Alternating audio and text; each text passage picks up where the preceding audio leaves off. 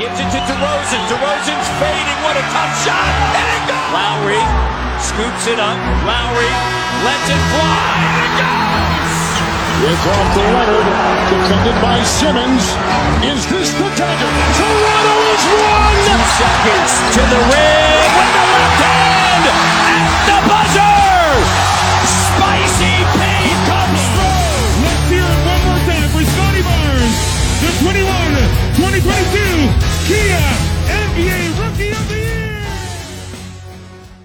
吹响北境的集结号，一同守护北境的荣耀。欢迎来到北境之王猛龙球迷电台，我是台长杰克。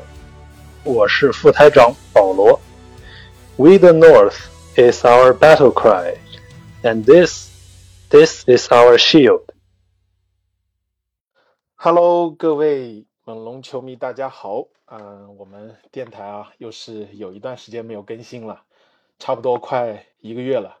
对，这段时间呢，这个基本上休赛期进入就是一个漫长的涨潮期啊，大家可能没有那么多的关注度和一些新闻，所以啊、那我们猛龙呢，在整个休赛期的操操作也基本上啊、尘埃落地了。对，所以今年呢，基本上是很平稳的，十五个全额保障名单就全部落位了，也可能之后的竞争也没有像去年那么扑朔迷离啊，谁能留下，谁能谁要离开，基本上今年十五人的名单很早的就落位了，所以呢，今年休赛期的整个的操作呢，有的人可能觉得还不错，有的人呢可能很失望，所以在褒贬不一的声音当中啊，那么我们所爱的这支球队猛龙就将踏上新赛季的一个征程。所以从目前来看啊，这个前面的道路好像是有一点点迷雾重重。所以呢，呃，我们特别今天准备了这样一期节目啊，也是为处在一个迷宫十字路口的猛龙队来啊、这个号号脉，到底是应该向左转还是向右转？所以这一期的主题呢，叫做“敢问路在何方”。那么很开心啊，今天电台请到了我们的两位老朋友，就是啊、高楚峰高哥和朱磊朱哥，这是非常资深的，从猛龙舰队就开始一直关注猛龙的两位资深的老球迷了。对他们可能对于现在这支猛龙有他们自己的看法和他们自己的解读，所以我们特别在今天这期节目把他们邀请来，来好好听听这两位大哥对于猛龙这个赛季和之后的道路该怎么走。好的，我们欢迎高哥和朱哥。好，大家好，各位猛龙的球迷好，我是高楚峰。多谢多谢多谢台长、副台长的邀请，我叫朱磊。好的，那么呃，首先呢，我们在进入今天的节目之前呢，我大概就是给大家总结一下啊，今这个休赛期猛龙的一些操作。对，那么呃，之前我们的节目也基本上对于很多重要的事件都做过专题的报道和这个专题的节目了。那么我现在就是把这些事件我再重新的拎一下，好为我们今天的节目做一个准备啊。首先就是在啊、休赛期啊、进入到休赛期，猛龙做的第一件事情啊，就是把以纳斯为首的这个教练组给开了，所以纳斯呢也成为了上赛季猛龙战绩不佳的一个替罪羊。对，然后很快呢，紧接着就是啊、以新帅呃以拉贾科维奇为首的新的教练组就上任了，主要呢是啊、拉贾科维奇和两个首席助教马拉莱拉和德拉尼。那么这这些教练我们在之前节目当中都有详细做过介绍。那么很快就进入到了这个啊、休赛期的这个很重要的一个节点，就是啊、这个这个选秀啊，我们十三顺位选选中了迪克，然后呢，很快又就是这个自由球员签约了。那么很遗憾，我们球队的核心控卫范弗利特啊，这离开了，被休斯顿火箭高薪挖走了。然后我们的替补控卫班顿也离队了。那么这个当中呢，小托伦特执行了他的球员选项，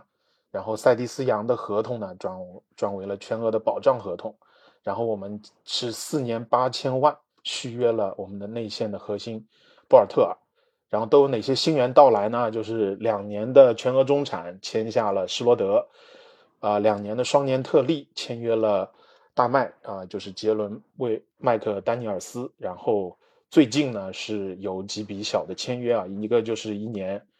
老将底薪签了 Temple 坦普尔，然后三个双向是分别给到了老球员小哈勃，还有两个新人，就是一个是今年的落选秀，身高只有一米七十三的这个诺维尔，然后还有一个是利伯蒂，对。那么最近其实过去我们之前的节目也一直在做啊，闹得最欢的一件事情啊，就是这个一个夏天啊，几乎都在流传的这个关于西卡的这个交易啊。那么这个啊你来我往的，然后也有很多的留言，很多的新闻。那么最近呢，这个声音就开始慢慢的小起来了，然后基本上呢，看似这个走向就会以西卡基本留队来收场了。那么这个当中呢，根据报道也也基本上，猛龙啊有传出说拒绝了很多个报价。那最核心的报价当然是老鹰给到的报价。我们在上一期节目当中也是和老鹰球迷电台的台长一起做了模拟的交易啊，基本上也就是那么个情况。那么截止到目前为止呢，有报道也说到，就是还没有进行任何续约的实质性谈话。所以这就是整个到这个休赛期猛龙所有的操作了吧。好，我就大概的简单的来点一下。那么我们接下来呢，我们就赶紧的把这个时间呢交给两位大哥啊，让他们来这个激扬一下文字，来 来指点一下江山。对，也来看看他们是否要吐槽吐槽，这个粪土一下 万户侯哈。这个我们来看一下。所以我我问到的第一个问题呢，也是问到三位啊，就是。你们对于乌杰里为首的这个管理层的一系列操作啊，就是啊，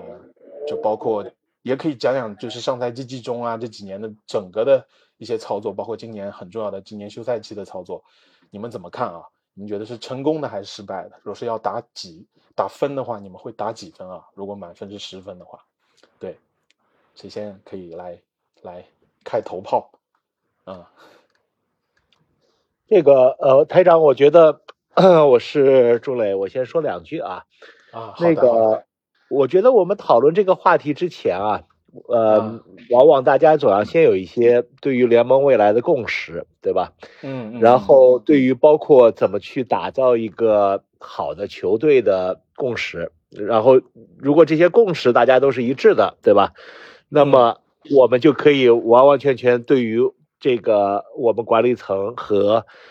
啊，包括护士过去的一年，可以有一个很好的评价，对吧？大家会有非常高的共识，对吧？所以，我就是如我我我去想这个问题的话呢，一来这个整个联盟的天赋上限在提高，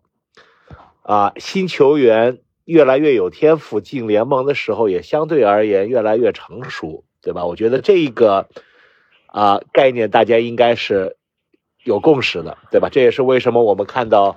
这个球队从十二个人变成十五个人，现在逐渐变成十八个人，逐渐变成二十个人，就是赛季很长，然后啊有很多的新的机会给到年轻球员，然后新的球员的来源很多，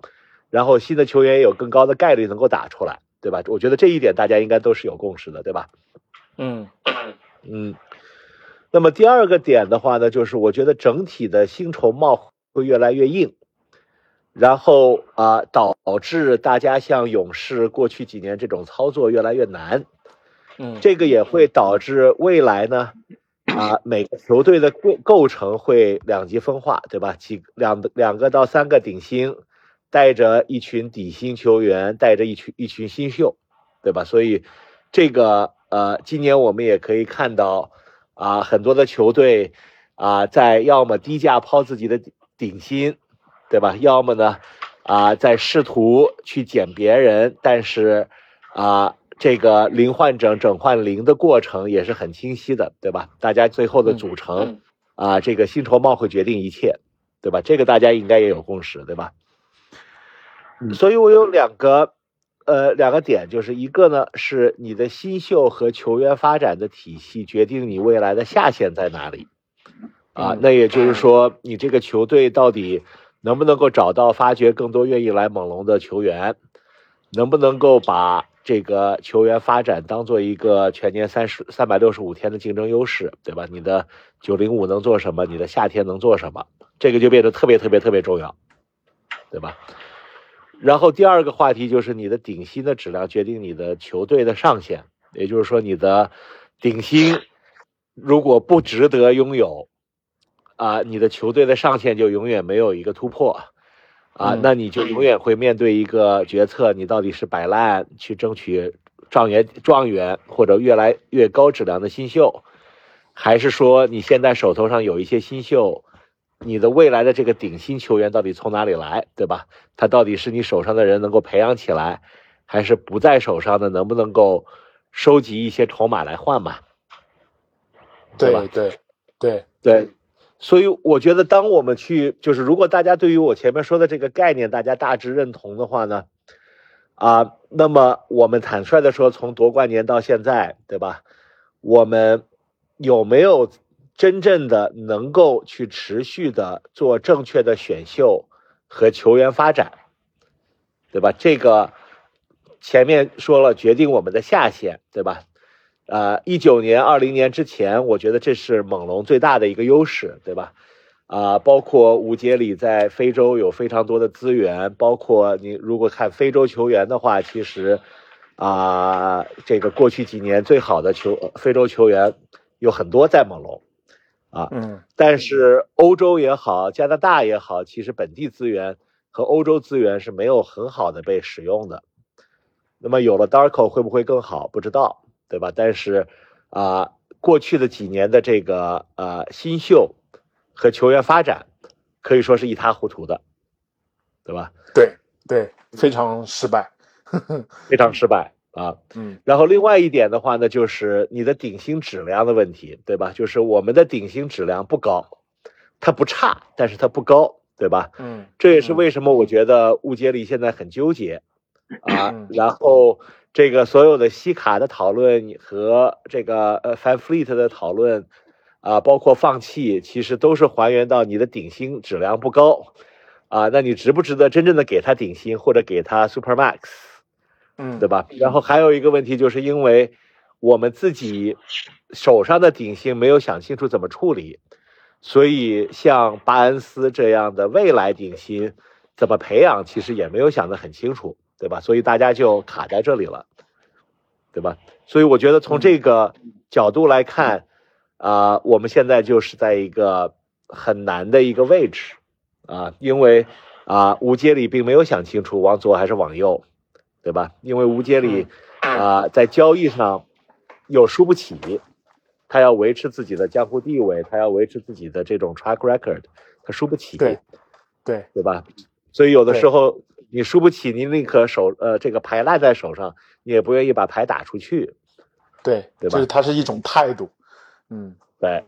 对，所以这也就导致我们走进了这个死胡同，然后其实短暂的我看未来的半年一年。要么就是能够把死胡同冲出、冲冲冲破，啊，要么就是死在这个死胡同里面。嗯嗯，对，所以所以朱哥，你的你的就是说总结就是是啊，成功还是失败？你觉得还是就是这个很难定义？我我觉得呃，从夺冠了到今天。对吧？其实吴杰里和护士两个人表达的态度都是输不起这三个字，对吧？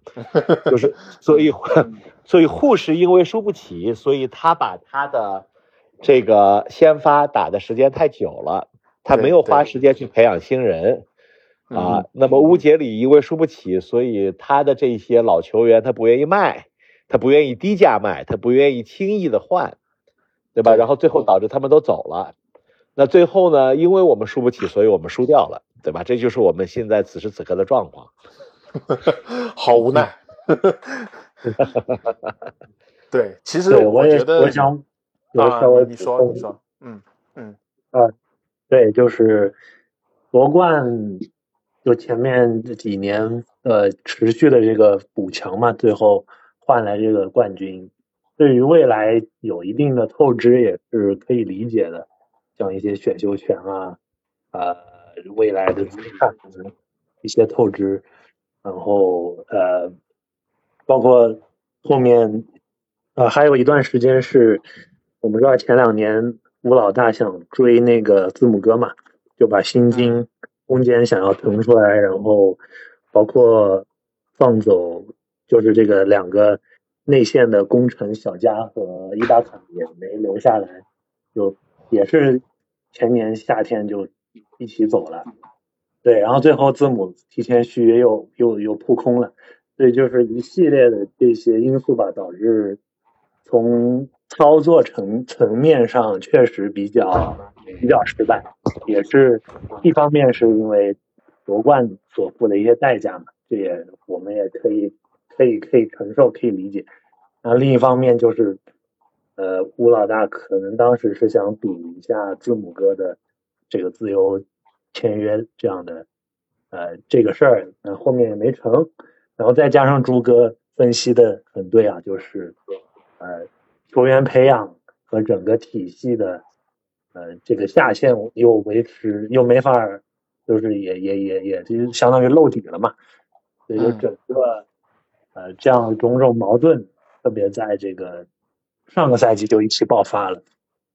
我们看前个赛季，我们对吧？想起来。做节目时候还踌躇满志的，但是上个赛季整个一下子就把我们从天上拉到地下来，拉拉到地底下去，所以对对我也觉得整个 是是就是嗯整个的这个过程吧，还是还是挺挺让人觉得啊挺挺可惜的吧，就是确实我们我是真心觉得去年呃开打的时候那这一套。这个核心是很有希望的，这个这个包括特伦特，然后小巴的成长等等等等，但这些都是如果了，也没有后来我们知道这些呃成长都不是线性的，所以没有现实没有想象那么美好，对，所以我说今年的操作对我来说也是你也摸不着头脑，它没有什么你也看不出什么具体的方向。签了一些就是不痛不痒的，呃，这个新员，然后好像把这个人和工资都填差不多了，但是确实未来看不到什么明确的一个一一个指向吧。对我就分享这么多。嗯，好的，对，其实我我刚才想说就是，嗯，我我挺同意朱哥讲的这三个字儿，就是啊，输不起，就是很多的。其实啊，引就是说，我们我们说这个走向，其实就是跟跟这三个字有分不开的一个关系啊。就像朱哥讲的，现在这个联盟，就我觉得这个共识，我也是基本是同意的。就是现在这个联盟在新的这个未来这种劳资协议的限制底下，然后加上现在对于这个新秀培养的一个环境，其实想要出现超级球队的可能性会越来越小。那么这种这个角度来看，你就对自己选出来的人，你不光是高顺位啊，就是啊，你说基石需要有一个，但是你还是还有很多拼图这些球员类型的工具类型的球员的培养，其实也都是很重要很重要。我自己也觉得，就是过去这几年，就是从纳斯上任以后吧，就夺冠以后吧，夺冠其实是我们的一个顶峰，但是夺冠绝对离不开之前那么。多年对于这群啊核心轮换的这群呃球员的培养啊，这个这个 player development，我觉得是做的很好的那个时候，包括就是凯西教练打下的这个根基啊，我我觉得不光是因为小卡的出现，更重要的是猛龙他整个球队的底蕴到那个份上了，小卡只是最后的那一个最重要的那个那个砝码捅破窗户纸的那那个球员，对，所以就是我们。啊，很做的很失败的一点就是这几年对于新人的一个培养的啊，没有没有走出来。那这个其实就是很关键，就是跟输不起有很大的关系。无论是从乌杰里还是纳斯的角度，对，所以嗯，我觉得其实这个赛季的操作啊，总体来讲你要流失球员啊，流失范弗利特也好，我们说之后。不知道西卡会怎么样，或欧基会怎么样，这些特伦特这些球员会怎么样？就猛龙，其实我我在很多的群里面，别的球迷啊，这最近也是到别的电台去做节目，很多的人就会问我，就是为什么乌杰里宁可放走这些人，他也不愿意低价卖，对我当时也是一一个这样的回答，就是这他是一种态度，他要维护他这样的一个地位，就是我我我绝对不会让你觉得我啊、要要贱卖一个人，我我就是这样一种感觉，就是所以你说单从球核心球员的流失就去评价他的成功和失败，可能确实会有些不那么好定定量或者定性下来去定义他到底是啊、成功还是失败。但是我觉得，就是当我们的核心球员流失以后，我觉得这这个休赛期他几笔补强的核心的两笔，一个全额中产，一个双年特例，我觉得用的还是很及时的，非常好的去弥补了一些损失。这个这点上面来讲，我觉得可以给他打一个啊，这个相对来讲比较优秀的一个分数。对，所以我我自己的总结就是这样。可能整体来讲，特别的嗯啊、就是悲观，就是在球员发展上面。但是你在流失的同时做做到了一些补救，我觉得这方面还是很及时的。那范弗利特的离开，我觉得这个里面离不开管管理层一个操作的失误啊。在之前的节目里我也讲到过，这个还是对对手的这个这个出价的判断可能没有那么准确啊。这突然这这个突然看涨了这个范范乔丹的这个市场，对，所以我觉得不跟进这个报价倒是对的，但是没有做好要留下他的准备，这个也是有一点点小失败。对，不知道高哥你怎么看啊？在这方面，啊，呃，刚才大家讲的我我我都听了，呃都挺有道理的，我也都很赞同。然后我就想讲两个点补充一下。第一个呢，我就觉得乌杰里这个人啊，呃，我们从他夺冠开始，我就那个时候我记得我就跟呃可能跟朱哥聊过，就是乌杰里呢，我想他在下一步他给自己定的一个定位，就是他已经不满足于这种赌博性质的夺冠，就是我突然传一个队，然后立立刻夺冠，当然这里面有很大的风险。他很想打造一个王朝，因为这个对他来讲呢，是他的对他的个人的一个能力的一个呃这个一个一个一个证明吧。因为他我夺过冠了，我也我也我之前也有很多交易，大家都很认同。那我现在就想打造一个王朝。那么从这个角度上来讲呢，呃，他就在他的这个构思上，他就开始有了这个五峰阵容的这个一个想法。那么这个时候呢，我们就看到，我们其实去年开始的时候，呃，为什么大家都觉得特别的 exciting 呢？就是哎，猛龙是一个真的开始传这个五峰阵的一个一个一个一个一个球队。那么他的核心球员全部是自己培养的啊，那么这也是一个呃，就是有点像当年勇士这样的一个模式，就是我的核心球员都是自己培养的，呃，然后我有一套自己的一个理论。那么呢，猛龙呢，在去年，包括其实在前年，已经开始有这个迹象，就是我要打造一个，我们我们也看到猛龙的一个整体的一个发展方向，都是奔着这个思路去走。他在引进的所有的这个，不管是板凳球员也好，还是这个呃自己的先发核心球员上，也是以这个长手长脚，哎六尺七、六尺九这样的锋线为主。啊，一度呢是西卡在打中锋，但是这个模式呢，我们在去年看到的时候呢，发现我这个待待会我们还可以再探讨啊，我就发现，嗯，是不是他的思路，就是他舰队的思路，跟这个 Nurse 呢的执教思路之间并不是很吻合。那么在这种情况下呢，就出现了，比如说范弗利特每场是四十多分钟，然后他有。呃，几乎就是有无限开火权，呃，然后呢，到赛季中期的时候呢，又交易来了一个，而且用了首轮，呃，交易来了一个这个大中锋，啊，就是咱们这个呃国头，对吧？嗯，哎，那这个东西是不是这又在打破这个乌杰里自己的一个理论呢？这个我们可以回头再探讨。所以呢，就是说他这两个思路，就是我想打造一个王朝。同时呢，我想打造一个新的一种舰队思路和风格，呃，那么这两个东西呢，就致使他可能在选择这个引进球员以及选择新秀，呃，包括签这个一些替补球员上面，他就一直就是本着这个思路去的。那我们也看到我们呃像这个呃 Harper，就这个 Harper 呢，我觉得去年要是说这个 Harper 跟其他的几个双向球员比的话，我个人感觉还不如其他人啊，就是在这个哎，但是 Harper 今年双向又给他签了啊，反而道丁给放走了，对吧？然后呢，包括去年还搞了那个呃费尔南德呃是是叫费尔南德斯，就那个西班牙的，也是一个高个的，然后六尺六尺七、六尺八、六尺九这样的一个呃位置的人，然后打了一阵子又不行，所以他是包括我们整体来讲的这个投篮，呃，因为你现在基本都是锋线人员，呃，没有太多的是专业投篮的人，或者说我们从他的这个防守的角度来看，就是很。我去年看的整个球就很纠结，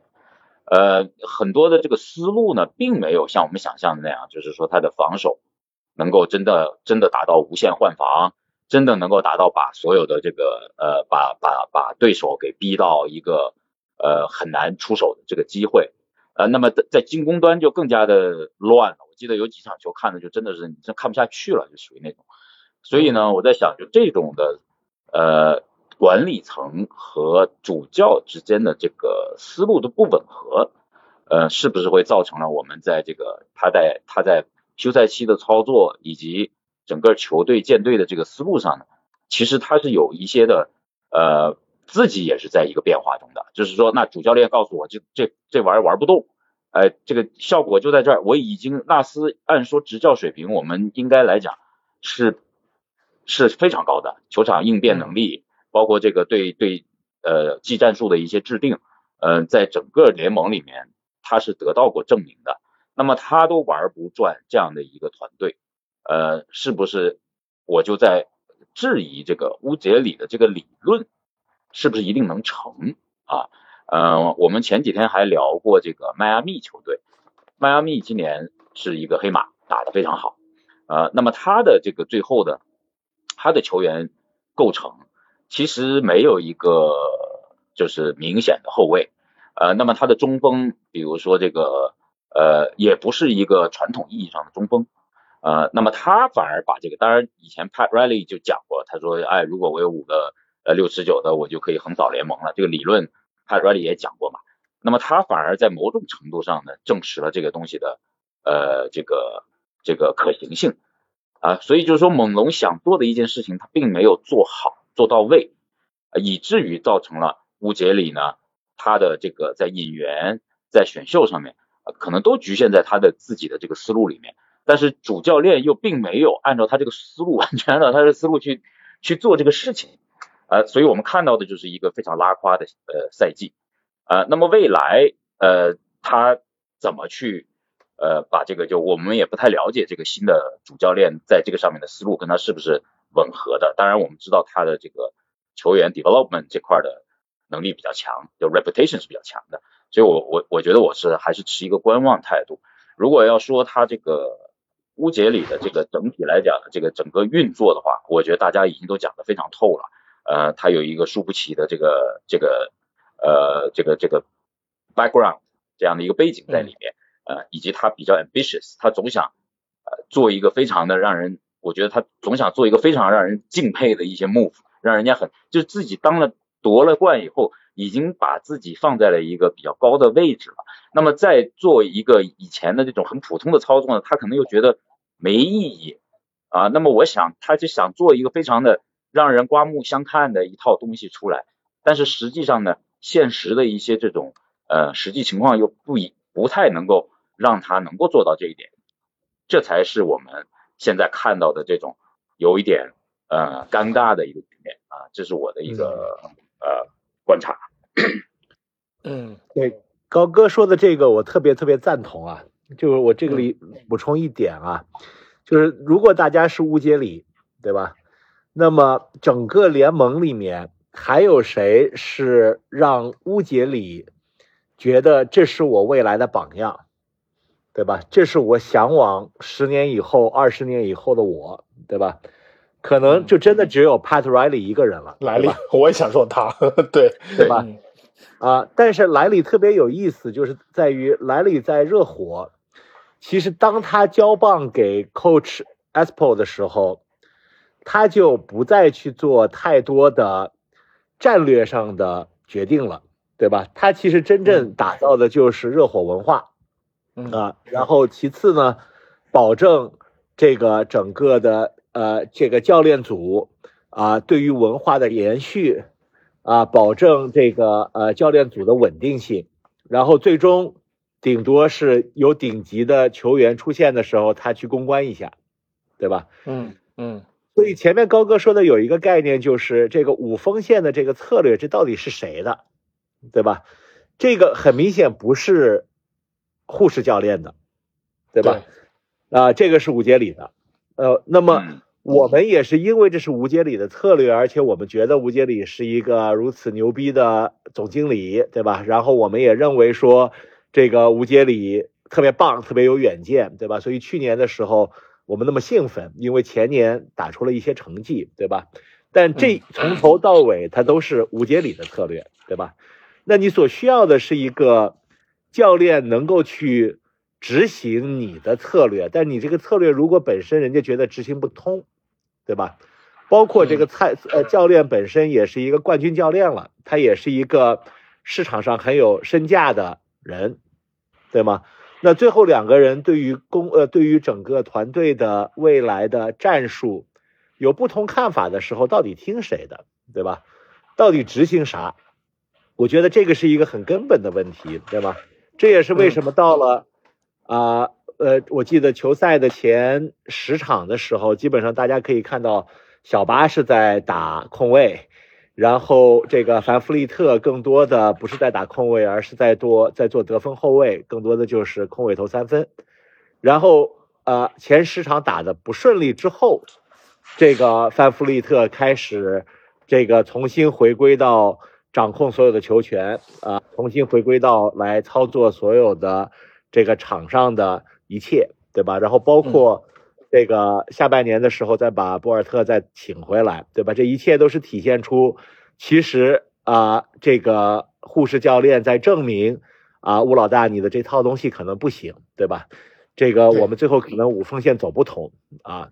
那么咱们还得绕一圈再绕回来，然后吴老大也没有办法去强制要求护士教练去执行他所想要的这种未来，对吧？我觉得，嗯，这个高哥这个点前其实是说的很对的。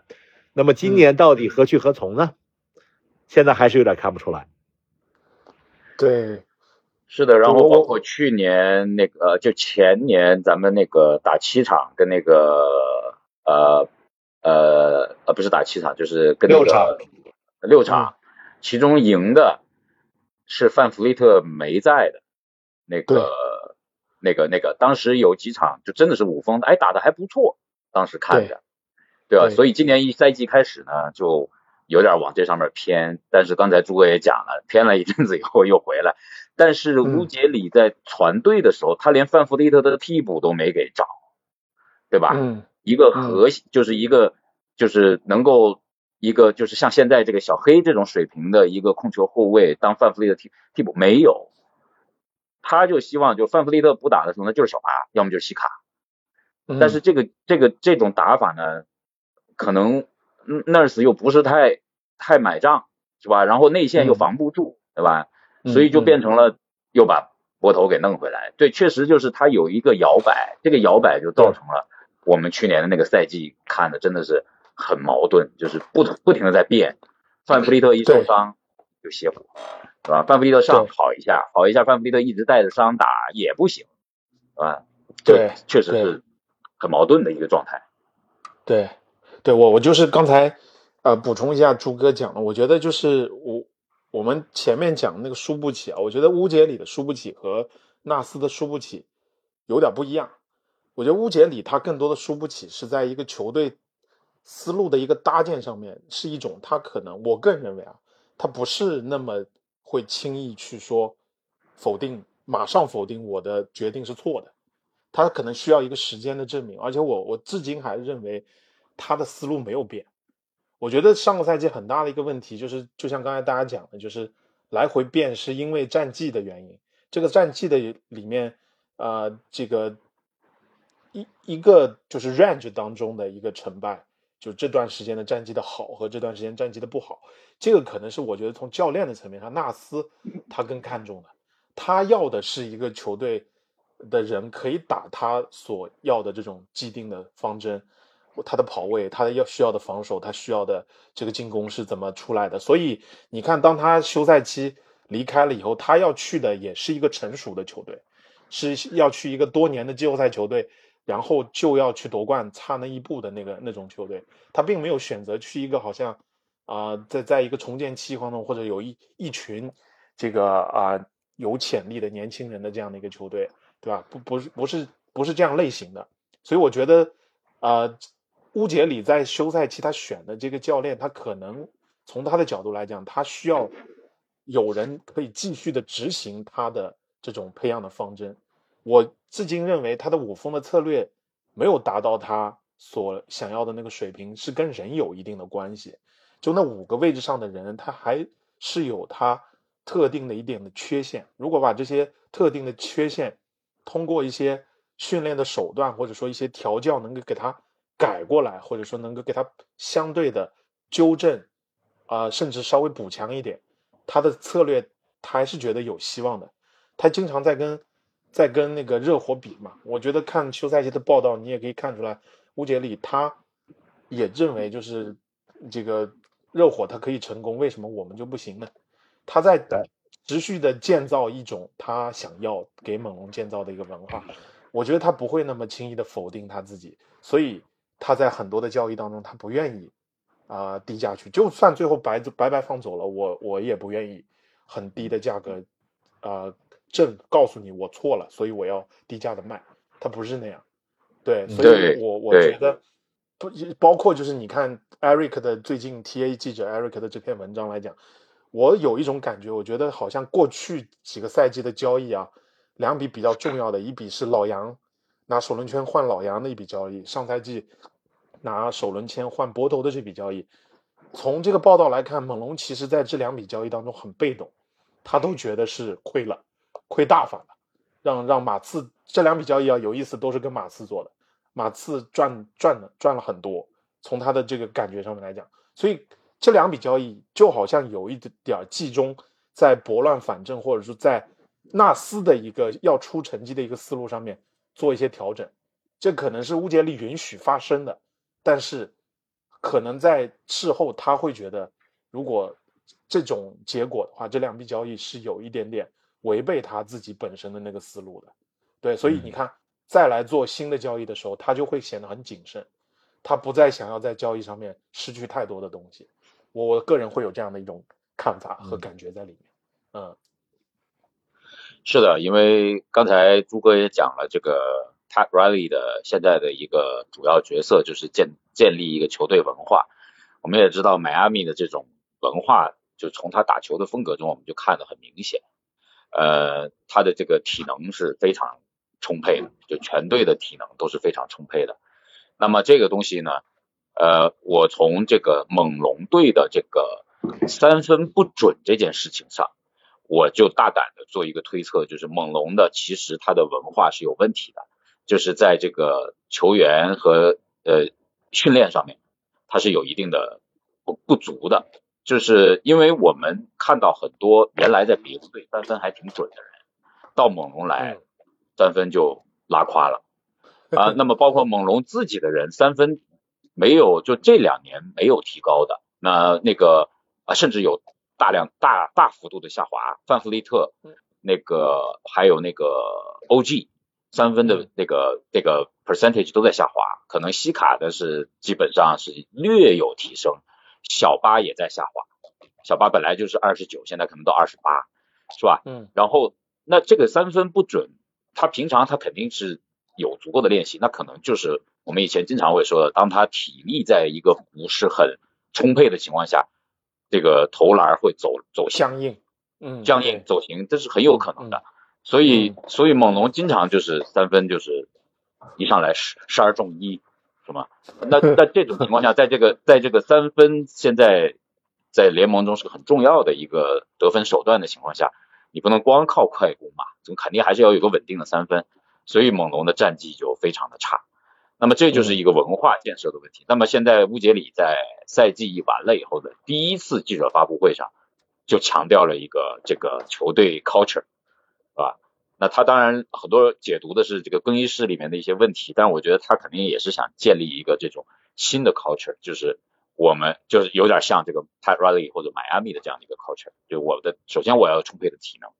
我要做到我们这样的大范围的防守以及这种快速的呃。快攻的同时，我还能保证三分的稳定性。看那个迈阿密的三分稳定性是相当相当可怕的。呃，迈阿密的那种那种疯狗式的防守完了以后，还能保证那些呃大量的这种没有被选秀进来的人 都能投出一些 career 的这种级别的三分。对，在在这个特别是在季后赛这样的高高强度的情况下，他还能投出这么准的三分，那这个是跟他平时的训练是。一定是有很大的关系的，对，嗯嗯，是的，是的，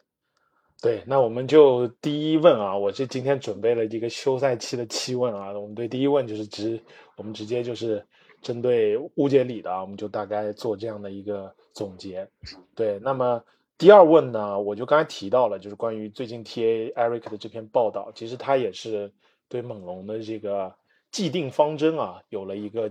他自己的解读，或者说他了解到内部的一个信息，他就是他的报道里是这么说的：，他说猛龙很有耐心，重视稳定，除非是完全确定自己想要改变的路线，或者他们认为交易得到回报足够丰厚，否则不会做出重大的举动。那是这是现在在猛龙这边的一个情况。那么好了，那现在就是说我们刚才反复提到，就是啊，关于巴斯的这个这个啊。就这个球员啊，那我们第二问呢，就是要针对到小巴同学。那么就是小巴他上个赛季进步很缓慢啊，就是啊从一个第一个赛季拿到最佳新秀，对吧？基本上可以说他的数据是不进反退的，尤其是在效率这方面是跌的直线下降啊。无论是投篮命中率啊、真实命中率，还是他的一些其他的一些效率上面，都是有很很相当大的一个退步。那么啊，虽然数据了上面来看好像跟新秀赛季差不多，所以这个时候呢就有两两种说法了。那有的人可能可能觉得应该继续的相信过程，要以他为核心，放手让他干，然后把这些老将给清理掉。尤其是在休赛期出现这种更衣室内部的不和啊，对年轻球员对老将的这种不服，那么可想而知，这个年轻球员可能指的就是小巴，对吧？那那。呃，有这这方面的说法。那么有的人呢，他就会觉得认为是趁着他现在还是一个潜力股，他有最佳新秀的这个光环啊，他的上限其实你能感觉到不是特别高，跟那些顶尖具有顶级天赋的人来讲，还是不会达到那样的一个上限。那么还不如趁他现在潜力股潜力值特别好的时候，以他和未来的一些选秀的资产作为核心来交易一个超级的核心后卫。比如说这个赛季休赛期申请啊离队的励志岛也好啊，或者说像登哥这样的球员也好啊，对，就是这两种说法。那么大家怎么看？这这是两种不同的声音了。对我就想问问三位，这是第二问。那我我先来说两简单说两句，然后后面再让两位大哥来呃补充这个。抛砖引玉，对我我我个人觉得，可能经过第一季的这个火，这个火热的状态，然后呃联盟的聚光灯都打向他，然后呃然后再到我们上个赛季看到的平庸，我觉得原因很多吧，然后呃。当然，这其中有这个刚才各位说的，球队一直在战术上、在思路上有不停的变化，导致他，我记得他打过五号位，呃，第一年的时候打的内线或者是打这个中锋的时间挺多的，啊，然后又到了上个赛季，主要去开发这个一号位的传送啊这方面，对，呃。就是从发展的呃路径上来，就有一点有有一点点不不一致，或者是有这样的角色的不停的变化调整这方面给他带来的这样一些，我觉得是成长上的一些一些不不确定的这种因素吧。对，然后另一方面，我觉得他，呃，你能看到他的就是天赋的，在某一些闪光的这些瞬间，对，但是我觉得他的整体的，呃，一一些基本功，包括投射，包括呃运球，呃，还是需要有全方位的这个打磨，因为我自己现在看不出来他的一个好像的一个方向和模板在哪里。你纵观这个，嗯，篮联盟历史，你找不到一个合适他合适的模板，所以我觉得可能他要再进一步的发展，嗯，再进一步成长之后，我们才能看出端倪来。诶，他好像跟那个谁谁谁现在就有点像。嗯，我们现在从第一年、第二年这完全看不出来。我我个人感觉就是一现在有点像一个长得瘦一点的那个马刺的那个迪奥，组织型前锋，然后在内线走一走，然后偶尔能传两脚球，呃，不是传两，不是脚，传两手这个好球。你如果你你把他，如果你把小巴培养成迪奥那样的球员，那就那就。那就是太失，就是从乐透秀和最佳新秀的角度来说，你就是很失败。至少我我记得刚开始的时候，呃，至少会想象成一个弱化版的字母哥，或者是呃，就那那方面的那个那那那个那个方向吧。对，但现在看来，他其实身体素质上。静态天赋很很不错，但是动态的话，呃，爆发力啊等等，其实呃也离顶级还是差一些。对，就是呃样样都行，但是没有一样说是很精通的。所以我觉得啊，从我角度来说，它还是一块璞玉，还需要继续去去去去培养。啊，所以这第三年是非常关键的一年。就是能看出来，现在需要，呃，他能走到什么高度。然后至于怎怎么培养的话，我觉得，嗯，在他主要就是他跟西卡的，呃，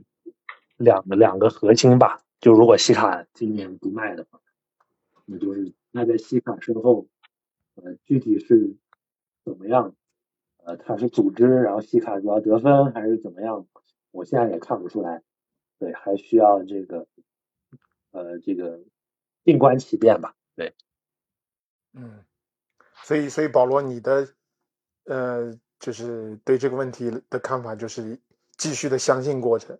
对吧？这第三年是他的核心关键年，啊，然后再对，我觉得现在也没有什么，你说像你说的，呃，网上有说拿他去换一个超巨这种操作。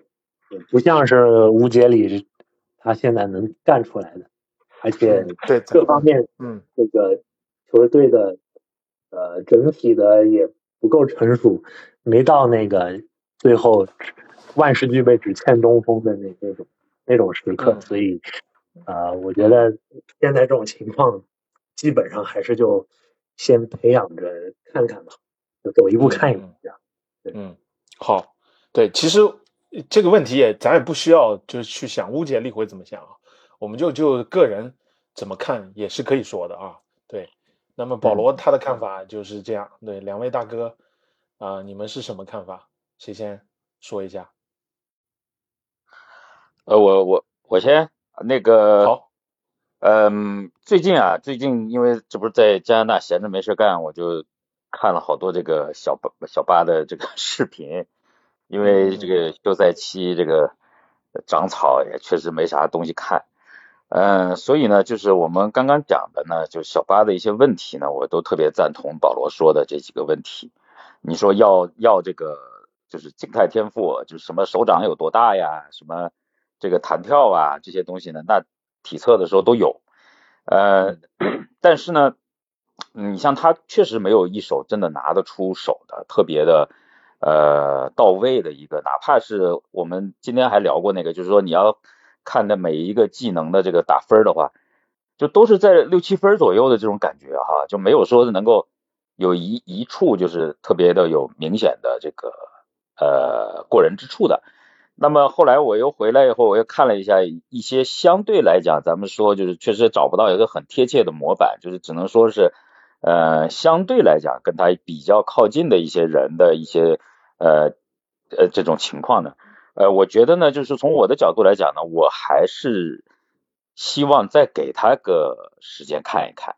那么这里面有原因在哪里呢？就是第一点呢，就是说首先呢，去年。就是我们上一个赛季呢，相对来讲呢，我们刚才也讲了，有一些混乱。这个赛季呢，就是很多这种角色的定位呢没有很清晰，呃，那么就呃出现了就是诸如我们刚才讲的什么新老队员之间的矛盾呐，教练与管理层之间的矛盾呐，等等等等。啊，那么对于他一个，啊，我们也以前的这个节目中也讲了他的这个成长经历，那么他的呃这个过就是他能不能在这样的一个环境中能够就是能够找到自己的一个定位。啊，这个是是值得商榷的。包括我还看了一个视频，就是他跟老杨之间也发生过一个一个一个一个矛盾，对吧？那可能也是老队员对他的这个比赛的这个投入度啊，呃，包括他这个可能他投了几下投不准的话，可能有人抱怨他就不敢投了呀。我们后来也看到他在投三分的时候的那个犹豫是非常的，就就非常犹豫的，出手本来就慢，然后完了以后，人家放你三步，你站那还不敢投。啊，那所以呢，这些东西呢，可能对他来讲呢，就是呃造成了他在今年这个赛季呢，呃，相对来讲各方面呢，就感觉是有一个下滑。呃，我我更想看到一个，就是说真正的来讲，如果说现在他能够啊，不说那呃，就是如果西卡还在的话呢，他可能还不一定是第一出手权，但是也是 close，就是大概不是第一就是第二。那在这种情况下，他能够把自己的所有的这个技术特征。都能发挥出来啊，那我们可以看一看。所以我也觉得呢，这个这个奖票呢，呃，还是可以再再尝试刮一下。呃，那么至于说到了呃这个交易期截止日的时候，呃，这个怎么去，是不是能够判断出来它的这个呃未来的这个这个这个上限？呃，我不清楚。那么我们看这个现有的这个，那你看现在。教练也是为他专门请的，可以这么说吧。然后呢，呃，球队的这个风格，那么五先五锋的现在也没有什么特别靠谱的先发后卫了。那么就是五锋的这个这个这个整个的这个体系也是为他打造的。好，也没有交易他，甚至有可能要把老大给交易走。那么整体来讲，已经向他表明了一个非常明确的态度：你现在就是你今年你就得去发挥了，你就得把你所有的。这个武器库里面的所有的这个这个东西都得体现出来了，呃，你投不出来，你也得投出来，等于就是这样的一个一个一个对他来讲就是这样的一个挑战。那他能不能应对这个挑战，是我们最终决定他是不是有一个呃我们期望的上限。其实我们之前也讲了，对于一个合理的球队来讲，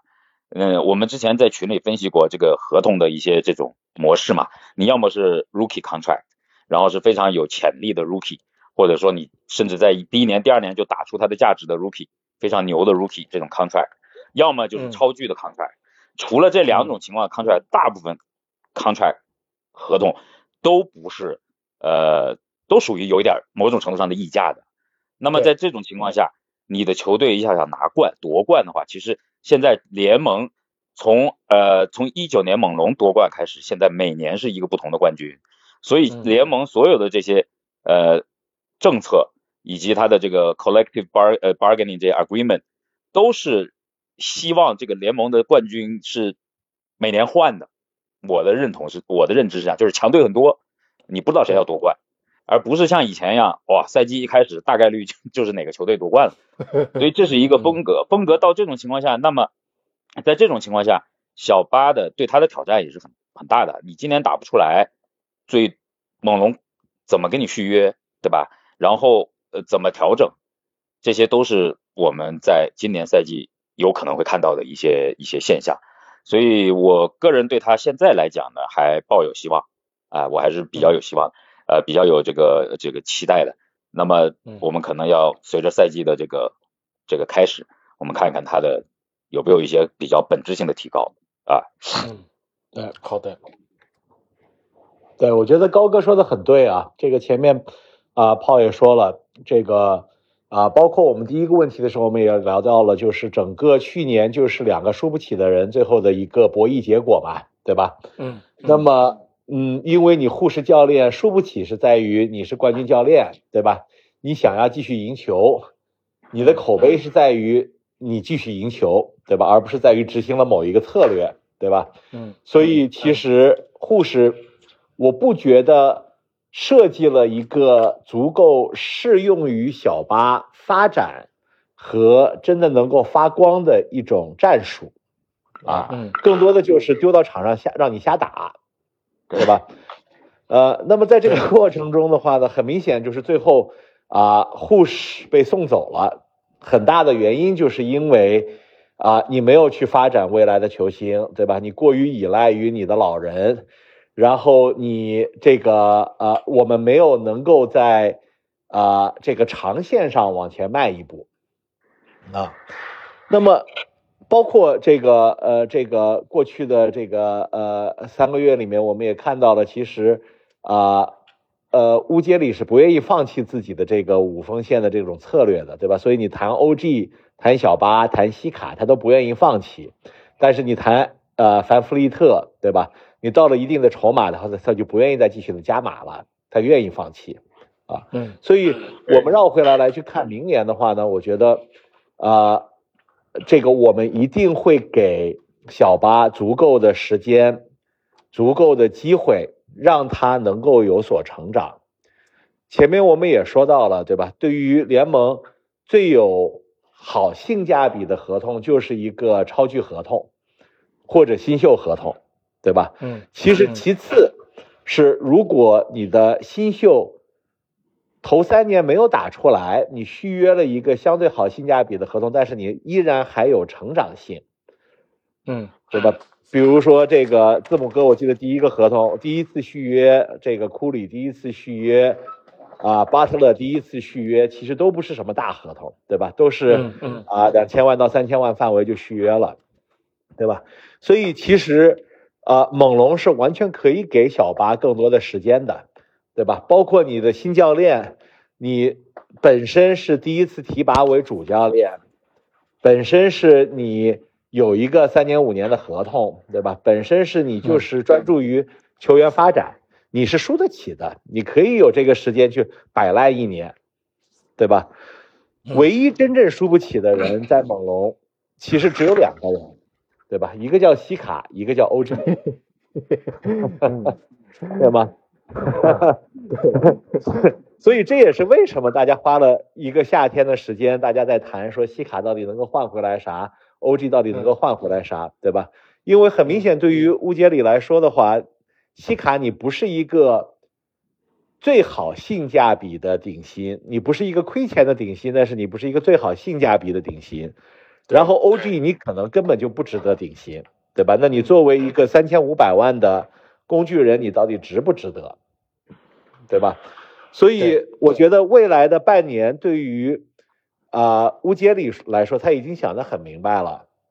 啊，这个要么我们把钱我们把球就丢给小把，对吧？我们就是去着重去发展它啊，要么我们能够把它真正的发展出来。那很好，我们这个在交易前，呃，在交易截止日前，我们是一个季后赛的球队，啊，西卡也开心，OG 也开心，大家也谈续约，对吧？这个就证明了我们的五峰线是 OK 的，work 的，大家可以继续往前推推进。啊，到了交易截止日时候，如果球队不行，在明显的摆烂，对吧？那么西卡肯定不爽，啊，大概率他会申请交易。啊，那么或者说你要么就是我把你交易走，要么我给你留下来签一个四年的正常顶薪，你也不会是一个让我亏钱的选择。但是那个时候，西卡你自己心里就要想清楚，未来我们还是打去打造小巴，对吧？有可能是有失败，有可能我们不会是一个季后赛的球队你到底是不是接受，对吧？嗯，我觉得这个只要大家想清楚这个概念的话，那么呃，明年的这个赛季一开始，我们一定看会看到环绕着小巴一套比较清晰的这个这个战术啊，尤其这个环绕着小巴啊，目前有短板的地方和有优势的地方，对吧？更明确的一个培养的策略，对吧？要么你把他真正有优势的地方，你继续的培养啊。那么他有优势的地方，比如说冲到篮下啊，去做 post up，对吧？勾手上篮等等，对吧？包括快攻啊，包括传球，对吧？那么他有劣势的地方，呃，这些投篮，你要么把优势从现在的九十五分，你给他拱到一百一十分、一百二十分，让人家的球队被迫为了你的小巴去调整自己的策略，对吧？要么你把他现在的这种投篮从一个这个四十分、三十分。你至少拱到一个六十分、六十五分，让人家至少尊重你的投篮，嗯，对吧？那去年的一整年，为什么让我们失望呢？就是两者都没有发生，对吧？我们又没有能够突出它的优点，我们又没有能够任何的弥补它的缺点啊，所以大家就觉得浪费了一年。嗯，呀，我我基本上我我也是这么个看法，就是嗯，我自己可能会觉得明年的就是二月份会是一个节点。在全明星赛前后的这个样子，就是说，其实我我们请我也我也不多展开了，因为基本上就跟三位讲的是差不多的，我也很同意啊，就是我们不会那么快就放弃掉这个想要刮的这张彩票，呃，放弃掉巴恩斯的天赋，对，但我觉得就是如果说巴恩斯是一朵啊，就是一颗很好的种子，是一朵我们想要期待开出来一朵灿烂花朵的。这样的一个，呃，就是培植的对象的话，那我们现在基本上就帮帮他准备好了所有需要培养的土壤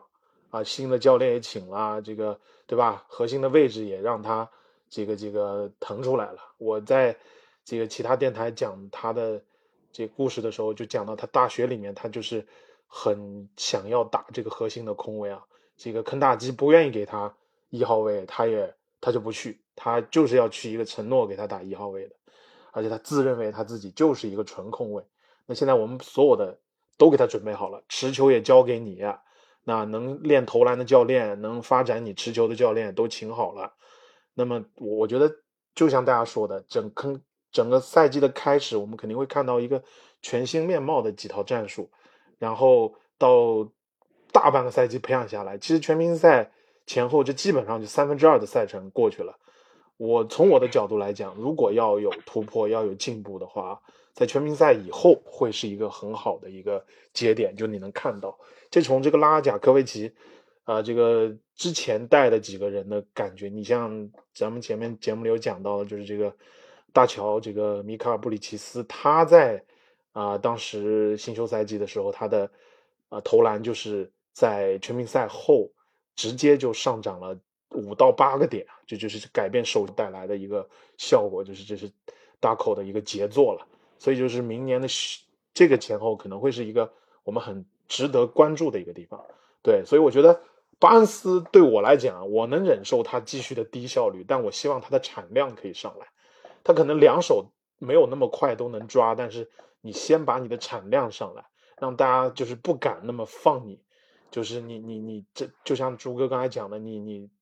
内线的攻击也好，还是外线的投篮也好，你至少要敢于出手。现在量上来了，你慢慢的打起来，啊，就是就是这种这种，啊，结合着你的这种训练，然后慢慢的把你信心找到，我觉得这个就基本盘就可以接受了。然后你再慢慢的改变你的效率，啊，直到之后就是一一年再进步一下，我觉得这个是我们跟球迷大部分都能接受的，对。但是我我不希望看到的是。他下个赛季给他那么多机会，给他那么多这个这个啊，是说好的土壤，他还是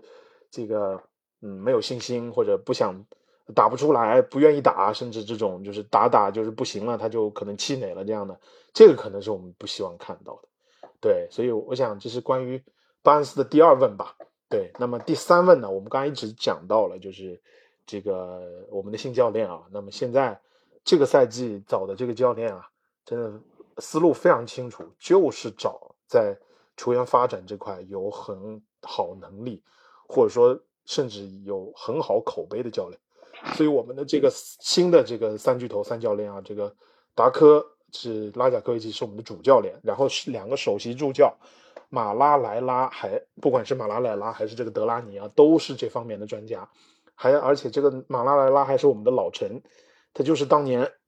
带这个还在发展这个基利克打的西卡和范弗利特的，把他们调教出来也有他的功劳在里面。所以我们看到这三个教练都是。在新人调教啊，球员发展这方面有很深的功底，所以接下来我们就，我想就问三位了，就是这这个新教练组，你觉得能给我们带来什么东西？你看好他们在新一赛季的发挥吗？调教吗？那还是我先来吧，我也来行，你投炮这个，嗯。我们看到这个马哈莱拉这两前两年这两年在勇士，嗯，他那几个年轻人养没养出来？没养出来，对吧？那个 怀是吧？呃，库明加、怀怀斯曼，好家伙，三个，呃，三个三个，嗯嗯，就是卧龙凤雏还还少一个，对，不好不好讲。库明加可能还好一点，我觉得他天赋摆在那儿，但那两位，呃。呃，对对，尤其是怀斯曼啊，库明加、穆迪，我觉得可能还有潜力可挖。呃，嗯，对。那我我想说的其实不是说马赫莱拉不是个好教练，我的意思是说呢，呃，呃，勇士去年这这两年跟虽然拿了个冠军啊，但是他跟猛龙刚才就两位大哥分享的有一个挺相似的地方，就是他们的教练组，科尔教练。还有这个这个老球员跟年轻球员之间的这样一个矛盾，那从呃普尔到这个跟格林的这个事件，对吧？然后到后来到到接下来这这几个年轻球员，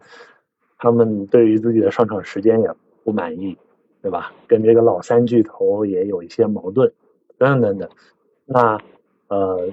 跟我们刚才所说的纳斯教练。和当然，他们勇士管理层可能，呃，我觉得跟科尔可能是在一个一在以同一个这个阵阵线的，可能呃，对于像把这个普尔处理掉，把怀斯曼卖掉等等等等。但是我想说的就是，啊，勇士去年这个情况，前两年的情况跟我们很类似，那呃。我们如何避免这种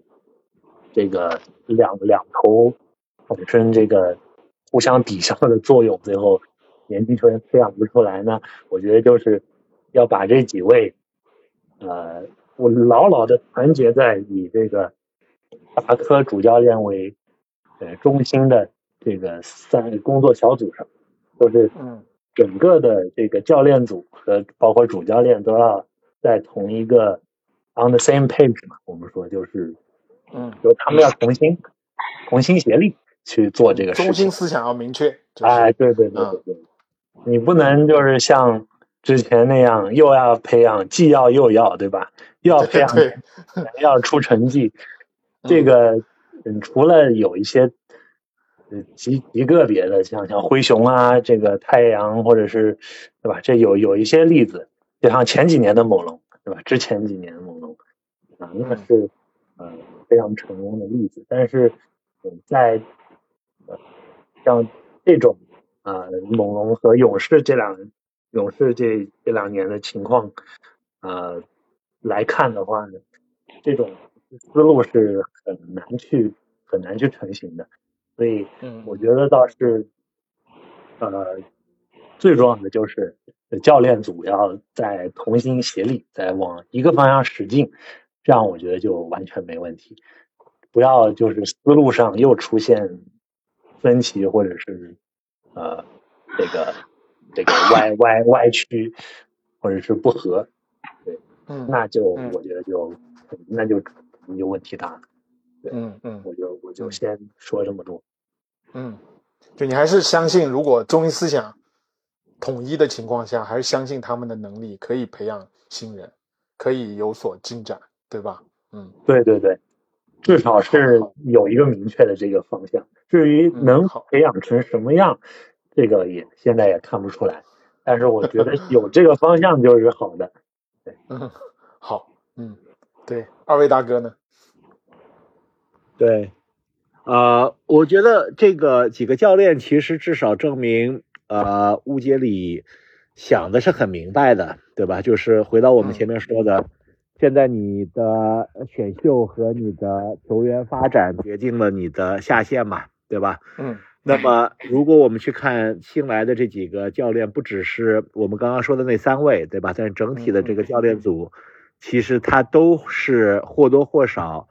啊有这个球员发展的这个在自己的点，对吧？要么也有个别的啊，比如说像呃这个呃 Wade 教练，还之前好像是在 WNBA 对吧？带过冠军队啊，嗯，也有的在大学打过大学，对吧？所以，呃，我觉得有几个点是，呃，我自己现在在看这个我们未来发展的，对吧？就第一个点的话呢，前面我们说了，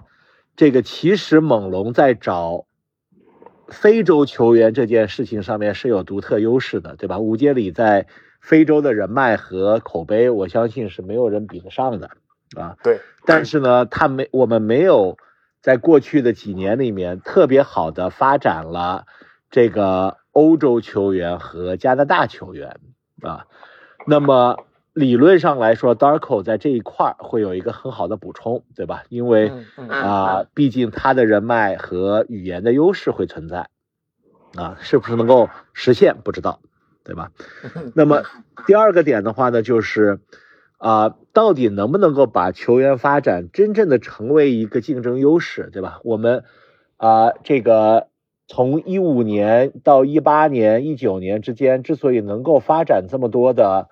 啊未选秀或者像西卡这样的一轮末，对吧？的选秀是主要是因为那个时候叠加了九零五，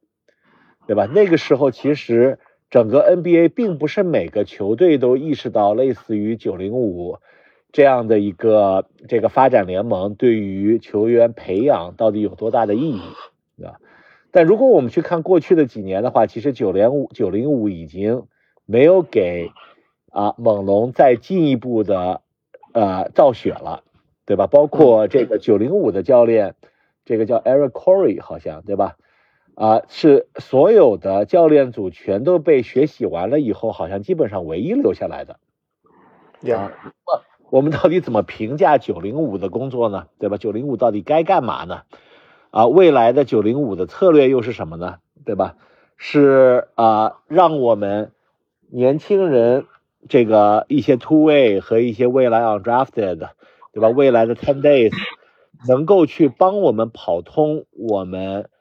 这个猛龙队将要采用的策略，持续的当做一个实验室一样的，对吧？让我们去打造我们未来的一个战术体系，对吧？还是着重去发展球员啊，我觉得这个呃这个点其实是我们也要去想明白的，对吧？因为如果我们去退回到三年五年前，可能九零五的决定呃这个呃这个这个整体的一个用途更多的是球员发展，啊，那么过去的三年，它其实更多的事情就是这个我们同样的去落实一个所谓的这种锋线策略、锋线战术。对吧？我们去执行这个锋线战术，啊，然后我们希望的是这些球员能够啊晋升到猛龙的时候，他就直接懂得我们所有的这种防防守的理念，啊，但是呢又没有任何的人真正的培养出来，对吧？所以就是九零五的角色到底是什么？我觉得这是第二个大家需要去思考的问题，啊，然后最后一点其实就是环绕着前面咱们聊的，对吧？这个这个新的教练组到底怎么能够？啊，对于小巴和对于其他的新秀，点对技能点，啊，我的感觉是去年小巴没有增加任何的技能点啊，但是每一个优秀的球员从他的第一年到第三年，第三年到第五年，第五年到第八年，他都会增加某一个技能点，要么突出他的优点，对吧？要么把他的缺点给掩盖了。西卡今年现在能够发展到今天，就是因为过去的十年里面，西卡基本上每年都带了一点额外的改善回来，所以夏天是特别重要的，对吧？那么我们的夏天到底会投资于什么？那今年坦率的说，这个今年的夏天我是很失望的，因为我没有看到小巴 在着重的去点任何的技能点，我也没有看到我们现在的这个呃新的教练组在开始和我们的球员，无论是老球员还是新球员，对吧？开始去这个大家一起去商讨和这个一起着重的去培训。啊，我不知道这件事情是什么时候会发生，对吧？但是啊，整体上来说，我觉得现在的教练组至少是吴老大想明白的。那么到底最后能够有多少成效，就回到前面炮说的一样，对吧？这个大家也不知道，对吧？啊，我们只能啊寄以希望，然后希望大家有一个明确的方法论和策略。嗯，是的，是的，嗯。对我，我我正好大家在讲的时候，我也在查一些，因为这个对这几个教练不是太熟，除了这个马马什么来着，马哈莱雷拉是吧？这个以前听说过，对，他是应该是当时范弗利特和那个西卡他都应该训练过的，就是在他们刚进联盟的时候。呃，我刚查了一下，就是朱哥刚才讲的有一点我非常赞同，就是呃，在这个球员来源上。呃，其实这几年你看几个夺冠球队都是有这个，包括几个有潜力夺冠的球队，都是有大量的欧洲球员加盟的。嗯，这个这个呃，就是今年的这个 Joker 对吧？啊，这个都是这个刮彩票是刮的太爽了，这个是吧？然后还有现在的这个呃，达拉斯的这个前南斯拉夫球员，呃，前前斯斯洛维尼亚的这个七十七号，我们的嗯。嗯，那个这个都是属于跟在整个 NBA 属于降维打击其他球员的，特别是在新秀角度。那么我要看这个现在的这个教练构成啊，我就看到这个除了刚才咱们讲的这个三个很呃稍微比较有名气的教练以外，呃，其实我刚查了一下，还有一个就是那个刚才朱哥讲的那个 Jim Wade 吧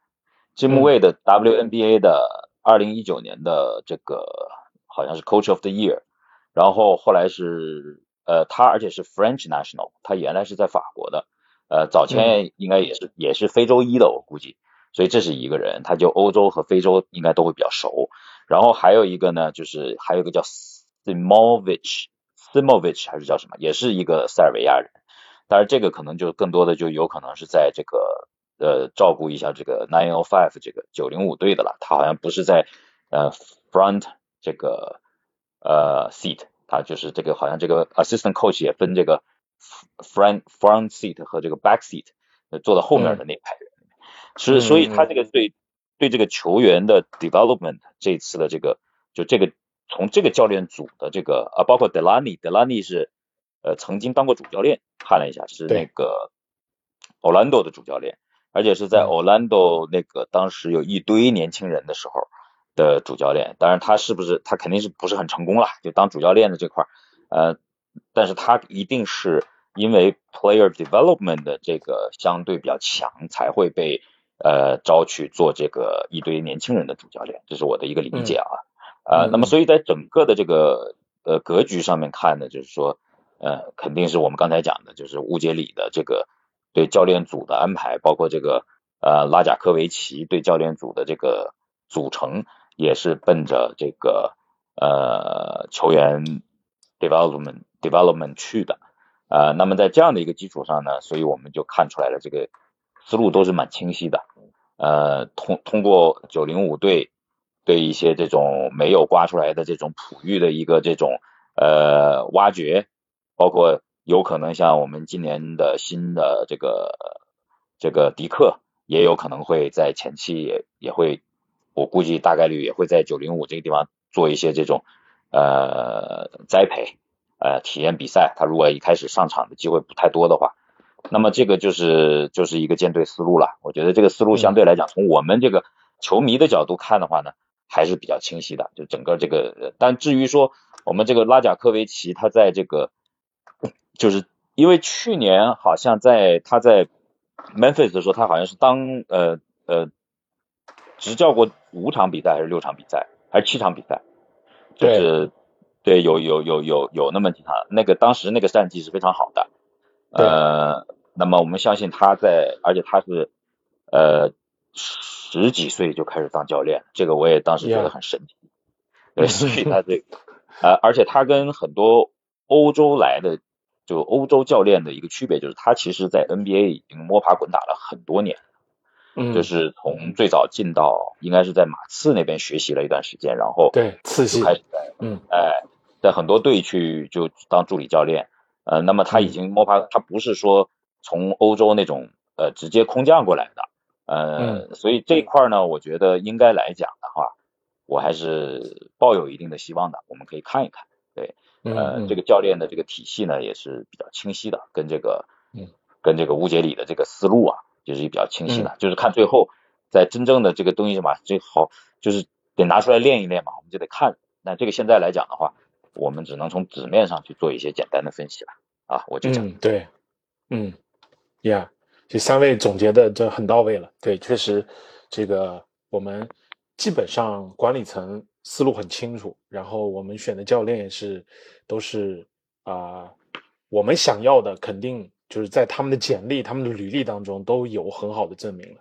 对这个拉贾科维奇，确实我们也单独为他做过一期节目。这是一个啊，又有欧洲的背景，又有美国的很多的工作经验，而且啊，也是次系出身的一个教练，所以在联盟当中其实已经小有名气了。他跟很多的像这个啊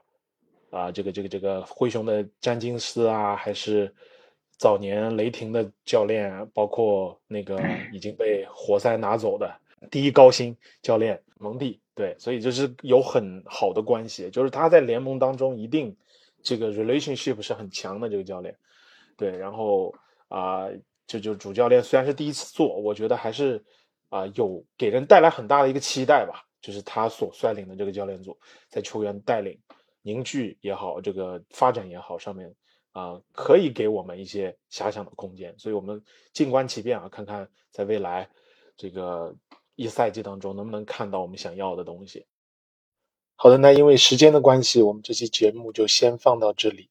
那这期休赛期的特别节目《敢问路在何方》休赛季七问，我们会分成上下两部分来为啊听我们来展现啊，所以也请啊大家继续关注，我们下期节目再见。拜拜。